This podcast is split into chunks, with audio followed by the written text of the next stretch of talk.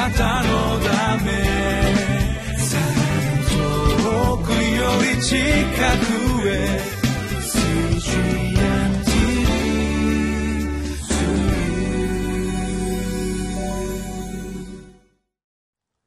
こんにちは。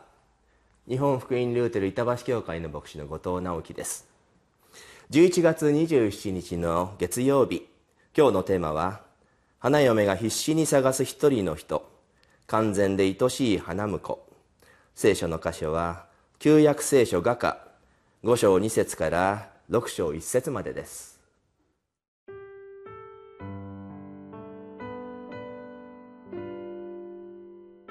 画家5章2節から6章1節私は眠っていましたが、心は覚めていました。戸を叩いている愛する方の声。我が妹、我が愛する者よ、戸を開けておくれ。私の鳩よ、汚れのない者よ。私の頭は梅雨に濡れ、髪の毛も夜の雫で濡れている。私は着物を脱いでしまった。どうしてまた着られましょう。足も洗ってしまった。どうしてまた汚せましょう。私の愛する方が戸の穴から手を差し入れました。私の心はあの方のために立ち騒ぎました。私は起きて私の愛する方のために戸を開けました。私の手から持つ薬が、私の指から持つ薬の液が、缶抜きの取っ手の上に滴りました。私が愛する方のために戸を開けると、愛する方は背を向けて去っていきました。あの方の言葉で私は気を失いました。私が探してもあの方は見当たりませんでした。私が呼んでも答えはありませんでした。街を行き巡る夜回りたちが私を見つけました。彼らは私を撃ち、傷つけました。城壁を守る者たちも私の被り物を剥ぎ取りました。エルサレムの娘たち、誓ってください。あなた方が私の愛する方を見つけたら、あの方に何と言ってくださるでしょう。私が愛に病んでいると言ってください。女の中で最も美しい人よ。あなたの愛する方は他の愛人より何が優れているのですか？あなたがそのように私たちに切に願うとは？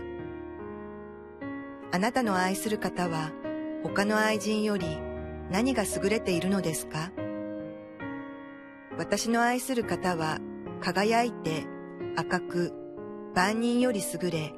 その頭は純金です。髪の毛は夏目ヤシの枝でカラスのように黒く、その目は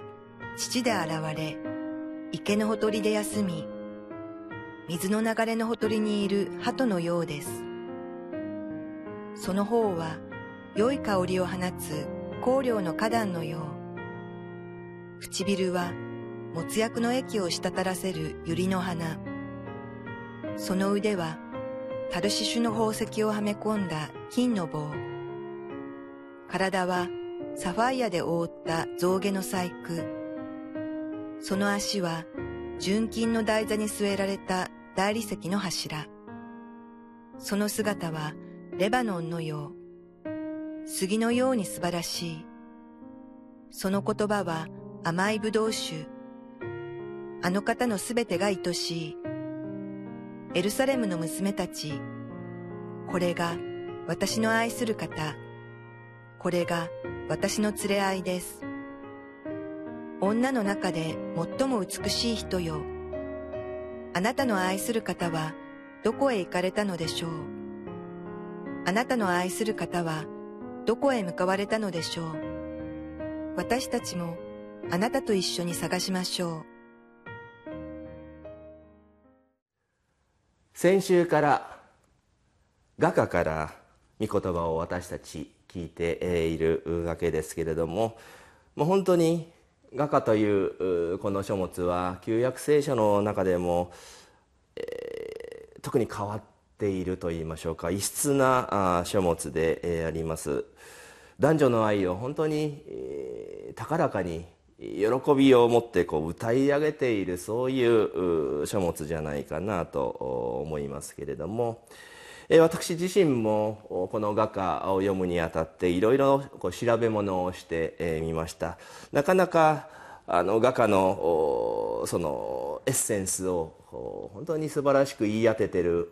そういう参考書といいましょうか。なかなかなかったんですけれども一つえー、榊原康夫さん、えー、改革派の牧師先生が書かれた「えー、画家を読む男と女の愛と性というこれ、え、生産者というところから出ているこの本を参考に読んでいこうととても素晴らしい榊原先生はこの画家の内容をこううまくこう汲み取って分かりやすくこう解説しているものなんですね。ちょっとこの箇所、え、この本から皆さんに、え、ご紹介しながらこの画家の御言葉を分かち合っていきたいわけなんですけれども。えー、今日の五章の二節のところもとてもこう何て言うんですかね、えー、こう官能的な描写をこうイメージさせるような比喩と、まあ、そんなふうに表現したらあいいんでしょうか。あ美しく語られている中にこう私たちはってこう思わせるもしかしてっていうようなこともイメージさせるようなあそういうところですよね。例えば、えー、今日の5章の例えばそうですね、えー、4節なんかとてもそういうものも含まれているんじゃないかなと思います、えー、4節私の愛する方が戸の穴から手を差し入れました。私の心はあの方のために立ち騒ぎました。まあ、女性のそのこう心高まるこう気持ちをですね表現している言葉なんですけれどもこの箇所も含めてちょっと榊原さんの言葉この本から聞いていきたいですね、えー、この本の164ページからです。ですからここは読みますね。3章1節から4節の物語を下敷きにして夫婦の性生活における際どい話を隠喩を持って描いているのではないかという気がします。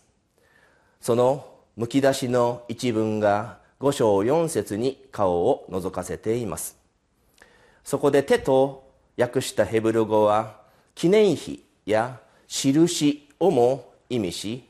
もしお望みとあらば彼のシンボルと訳しても結構です。腹と訳して腹と訳したヘブル語は内臓を表し文脈によっては体子宮とも訳します。新海訳が身から出るものと訳した身なのですから実際にはどこの内臓であるか読者も察しがつくでしょう。そして、え続き、え妻がとろとろ半分寝たような半分目が覚めているような心地でいるところを夫が叩いて私のために開いておくれとねだりました。ところが妻はその気になれない。私はもう眠いのよと邪険に振り払ったものの夫が働きかけてくるうちに興奮しだして彼に向かって開こうという気になった途端今度は夫がくるりと背を向けて去ってしまいました。そうなるとかえって妻は夫を慕い求めヒステリックになってしまったのですというふうにこう今日の箇所を読んでいるんですね。ああ確かにそうかもしれないななんて思わせるそういうこう解説じゃないかなと思います。続きえちょっと飛ぶんですけど166ページのところこういうふうにも榊原先生言っています。男と女はめでたく結婚し床入りしましたが、では、それでは夫婦の生活は行き着いたのかというととんでもありません。夫婦はまだ性というものを本当に習得し、身につけ、開花させることができないでいるのです。恋人時代に昼間の野外デートや夜の密会で発揮していた彼らの性の生活は夫婦となって毎日顔を合わせ二人きりでいつもいつでも自由に愛を表現し情欲を満たせるようになるとたちまちつまらぬことでつまずいてしまうのです。万事自由というものは正しく使えるようになるまで相当の修練を要するものです。夫はうとうとしている妻を叩いてわた叩いてって戸を叩くって意味ですよ。こうやって叩くって意味じゃないですよ。叩いて私に開いてくれと求めます。相手の体や心がどういう状態であるかということに心配りがありません。私の頭は梅雨に髪の毛は夜の雫でいっぱいだというように自分の状態だけが要求の理由です。妻は妻で私は着物を脱いでしまった。足も洗ってしまった。つまりもう寝る気になっていたのだからどうしてと断るのです。ここに犬も食わぬけん、え犬も食わぬ夫婦喧嘩のきっかけと原因が象徴的に巧みに描き出されています。すなわち相手のことを組むのではなく自分の欲望や自分の都合で相手の体を左右しようとする心なのです。外的物理的制約があって抑制されていた恋人時代にうまくいっていた愛と性は夫婦生活の中では2人がそれぞれの心を配って正しくコントロールしなくてはならないのです。こういうふうにこの榊原康夫先生は今日の歌詞を本当に夫婦の生活に役立てなきゃいけないよなというそういう気持ちで読んでいるというところ。そして今日の箇所の最後まとめを榊原先生こういうふうに言っています。聖書は実に行き届いた配慮を持って結婚する男に妻の異性としての体の状態を正しく知る優しい心配りを進めていることになります。性の営みに関する限り結婚はゴールインではなくむしろこれから2人が育み育ってねばならないスタートであるということを考えさせられますま夫婦生活というのは本当に結婚というのはゴールインじゃなくてそこから始まるスタートなんだ、まあ、そこに性というものが夫婦の愛というものが大事な夫婦の絆をこう深めていく要素となっているんだということを言いたいのじゃないかなと思います。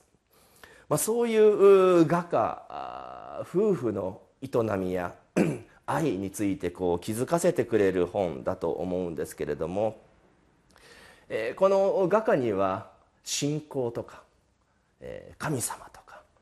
あるいは祈りという言葉がこう出てこないというのはこう有名な話でありますけれどもそもそもこの画家というものがある意味夫婦のうまくやっていくための参考書というふうにも言えるようなものがじゃあどうして聖書の聖典の一つとして選ばれたのか私たちまずそこから考えてみたいなと思いますけれども。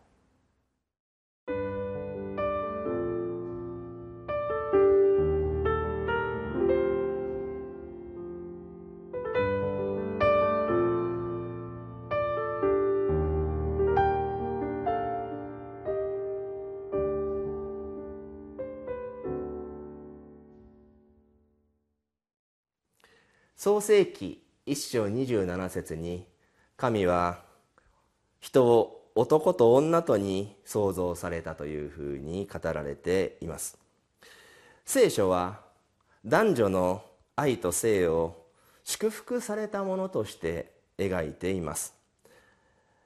男女の性というのは決して見てはいけないものとか触れてはいけないものとか汚らわしいものとは捉えていません。